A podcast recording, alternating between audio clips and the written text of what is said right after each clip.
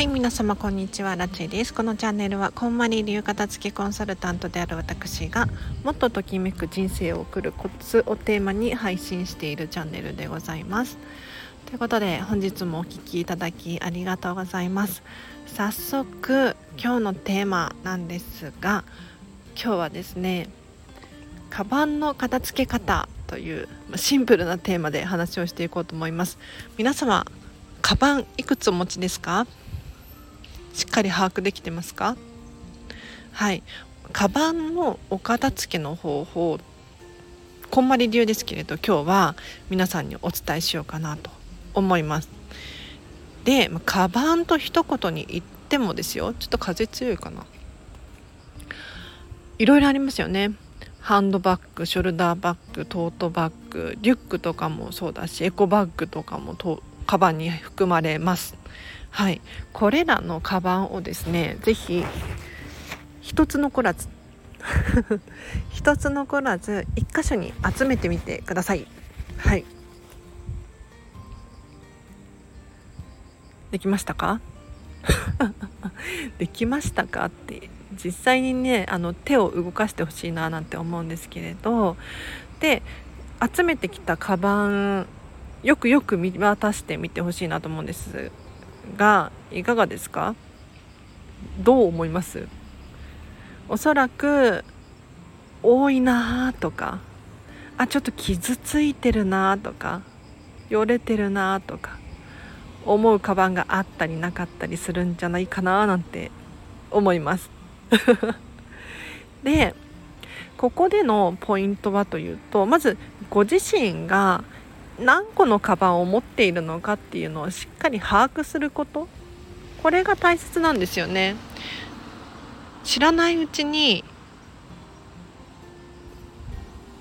カバンに限らずなんですけれど物ってどんどん増えてるんですよ。新しいものを買って古いものを手放さなければ必然的にね増えますよねそりゃ。自然に増えるわけじゃないんですよ。ご自身がもらったり買ったりする以外に増える方法手段っていうのはないので自分で受け入れちゃってるんですよね。でそこでやっぱりまずは自分が何個持ってるのかっていうのを把握していただく。で把握していただいたらですね次のステップ入っていきましょう。はい。お片付けの方法。これ一番大事なので是非メモしてほしいなと思うんですが好きなものを選ぶ。これです。ついねお片付けって聞くと捨てるもの選びがちなんですよ。ありません？どれがいらないかな？壊れてるのないかな？捨てよう。どれを捨てようかな？何年使ってないな？とか。ねありますよね。でもそれはあのダメです。ダメ。なぜならなぜならというと皆様じゃあレストラン探す時に口コミ見ますよね。で多分いい口コミを探すと思うんですよ。いかがです？あこれ星4つだから良さそうだなとか。で そういう感じで選びますでしょ？逆にその悪い口コミ探さないじゃないですか。ね、で悪い口コミを探すのと捨てるものを選ぶのとっていうのは実は同じようなもので意味のないことなんですよね。そうではなくって好きなものを選びましょう。うん。好きなものを選ぶ。なのでカバンをね一箇所に集めていただいたら一番好きなカバンランキングカバンランキング1位のカバンをまず選びます。でカバンランキング2位のカバン選びます。カバンランキング3位のカバン選びます。これどんどんやっていくんですよ。そうすると必然的に最後なんとなくのものだったりとかそうでもないものだったりとかが残りますのでそれらはじゃあどうします？どうしましょうかね？手放してもいい捨ててもいいし売るでもいいし誰かにあげるでもいいしああげる時の注意ポイントとしてはあれですよ。あの押し付けるのはダメですよ。押し付けてはダメですね。はい。寄付をするとかいろんな方法ありますね。はい。是非カバンランキング1位のものからどんどん選んでいっていただいて。でもしね手が止まってしまったらもう後回しにして次のカバン次のカバンっていう風にチェックしていただけるといいかなと思います。では以上です。いかがだったでしょうか？片付けできそうですか？カバンはね持ってる人持ってるんですよ。私もね結構昔はかなり持ってましたよ。いろいろ。でももう今はミニマリストなのでで言っても持ってるんですよね。であそう。カバンを捨てなきゃって思う必要ないです。うん。あの使ってないから捨てようとかっていうふうに思う必要はなくってカバンって実はいろんな使い用途があるんです。例えば私はですねお家でトートバッグ使ってないトートバッグだけれど可愛いものに関しては小物を入れるのに使ったりとかすごく重宝していますね。トートバッグ便利なんですよ。そう。で片付けのレッスンのこれ言っちゃって大丈夫な方の情報なんですけれど思い出のカバンがある。でも結構使い古して外には使えないレベルになってしまった。方がいらっしゃってね。でその方にはどうしたかというと結局お家で使うことになりました。お家でその小物入れとして使うことになったっていうふうに言っていてもう使ってないから捨てなきゃ捨てなきゃとかって思ってたらしいんですけれど捨てる必要ないんですよ別に。ご自身が思い出があってしかもときめくものなのであればね、誰かから頂いたものとか捨てがたいですよね。捨てる必要ないので是非ご自身の心に従ってときめく方法手段で利用してほしいなと思います。あとカバンのお片付けの時のコツとしてはカバンの中身を全部出してみてください。結構いろんなもの入ってますよカバンって。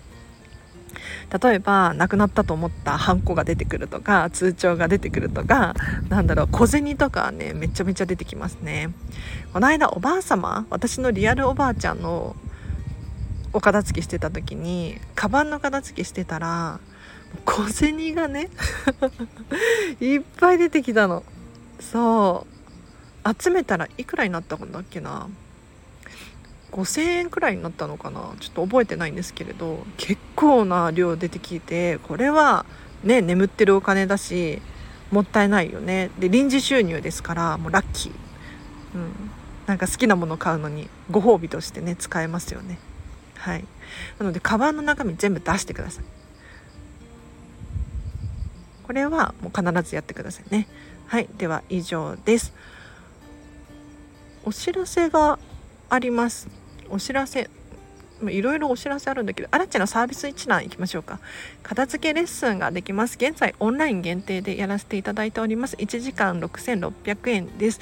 えーと、初回限定で30分無料のヒアリングがついてます。でオンラインレッスンなので、事前に Zoom の使い方だったりとかをレクチャーしなければならないので、お渡ししたい資料とかもありますから、あの、事前にね、練習を兼ねて45分くらい無料の相談会なんていうのをやらせていただいておりますので是非ねまずは相談会から無料のレッスンから入っていただくといいかなと思います。